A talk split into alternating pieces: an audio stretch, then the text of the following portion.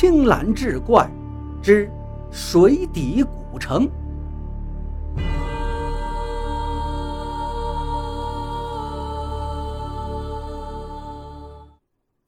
书接上回，小老头笑了笑，并没有回答。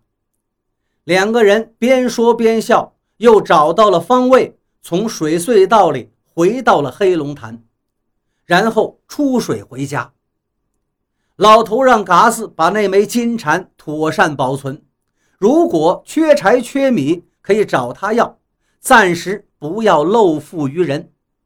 就这样，嘎斯跟老头保守着黑龙潭底下古堡的秘密，一晃就是十几年。此时，嘎斯已经长大成人，这期间，他也曾多次替师傅去水底古城取东西，不过。他每次都牢记着师傅的告诫，从来不贪多。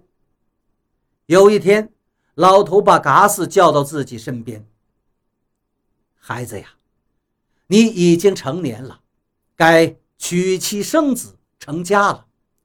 我也到了魂归故园的时候。我走了之后，你一定要记得我对你说过的话。每次到古城，千万……”不可起贪念。老头说完，就把止水针交给了嘎斯。嘎斯还想说什么的时候，却突然发现，老头已经像睡着了一样，再也叫不醒了。嘎斯很伤心，他知道，老头教他绝技，跟他一起过了这么多年的师傅，已经死了。嘎斯伤心欲绝，安葬了师傅轻飘飘的身体。此后多年，他都是规规矩矩的保留着止水针，偶尔去一趟水底古城，也是严格遵循师傅的教诲，倒是没出什么事情。后来，南沟一带发生了饥荒，嘎斯所在的村里也饿死了很多人。嘎斯心里不忍。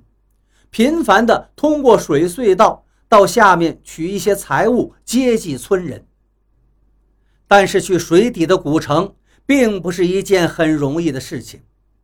有时候天气不好，水隧道就无法定位明确，是去不了的。而每次去古堡能带回来的财物，在众多的饥民面前也只是杯水车薪。嘎斯为此感到很焦虑。后来，他想了一个办法，决定带村里几个年轻人一起去水底的古城一趟。他心中这样盘算：只教给他们某一次能用的避水咒，这样既不会把师傅的绝技轻易地传给外人，还能多拿一点东西来接济村人，应该是件善良的事情。做出决定之后。他就把自己的想法告诉村里几个关系不错的年轻人，大家一听都有点怀疑，但是再一想，最近嘎斯经常拿钱接济过村里人，这些人也就半信半疑的跟着他去做了。但是嘎斯万万没想到，他把这群人带到了水底古城之后，事情就完全无法掌控了。这群人初到古城，眼看着头顶波涛汹涌，一个个惊魂未定。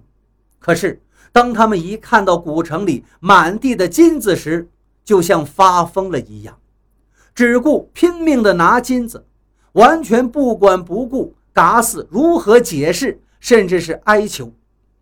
他们恨不得把所有的金子都带在身上，每个人身上都缠满了金链子。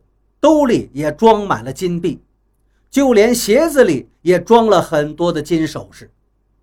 嘎斯一见，正色警告他们，可是呢，他们根本不害怕，还骂嘎斯太自私。嘎斯没办法，就吓唬他们，说你们要带着这么多的金子是回不去的。可是这些人根本就不相信嘎斯会把他们丢下，因为。他把他们丢下去之后，是没法向村里人交代的。嘎斯无奈，就差给这帮人跪下了，可是也没能说服这些人。最后，嘎斯实在没办法，只能在心里祈祷，希望路上不要出事。他定位好了水隧道，带着欢呼雀跃的几个人又进入到水隧道中。果然不出所料，回到黑龙潭的只有嘎斯一个人，因为他只带了几枚金戒指，而那几个贪心的村民已经和他们带在一身的金子，永远的留在了水隧道中，谁也不知道他们到底去了哪里。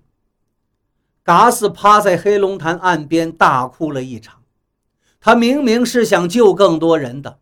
不想，却害了一群人。嘎斯没敢回村子里，因为他明白，一旦村里人知道他带去的人都没有回来，他就会变成众矢之的。他来到村口，把自己的遭遇给村口的一户人家说了一遍，又把自己戴的金戒指送给了他，让他捎给村里的长者，给大家换点粮食。众人对嘎斯所说的话。还没完全明白过来，嘎斯已经抹着眼泪走了，谁也不知道他去了哪里。有人曾经在黑龙潭边寻找过他，但终究是一无所获。而那水隧道、避水咒、止水针的秘密，也就不为人所知了。